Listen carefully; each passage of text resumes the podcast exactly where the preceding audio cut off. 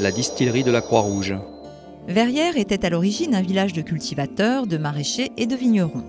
C'est dans ce contexte qu'Eugène Ferdinand Chevalier développa le commerce des vins en gros.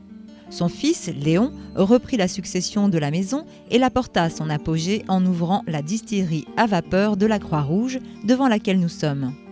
Mais avant cela, le carrefour de la Croix-Rouge était jusqu'en 1786 occupé par un four banal.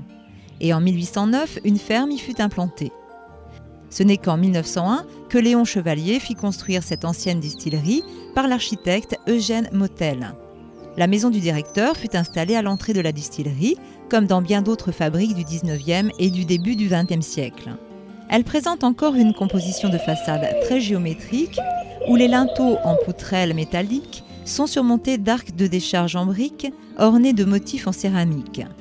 Des chiffres, médailles et pendules exprimant la ponctualité. À l'arrière-plan, l'arc qui monumentalise la façade des ateliers affiche un style franchement art nouveau. À l'entrée de la distillerie, sous l'escalier de la maison du directeur, un chien en terre cuite monte la garde, relayant ainsi son patron qui surveillait ses ouvriers. Les entrepôts et les chais étaient à droite de ce bâtiment. La distillerie produisit toujours des sirops de fruits de la région et des spiritueux. Mais dans les années 1920, la production locale de fruits se tarit.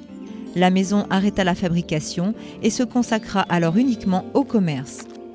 Les restrictions, puis les supermarchés eurent finalement raison de l'entreprise, dont les alambics furent découpés.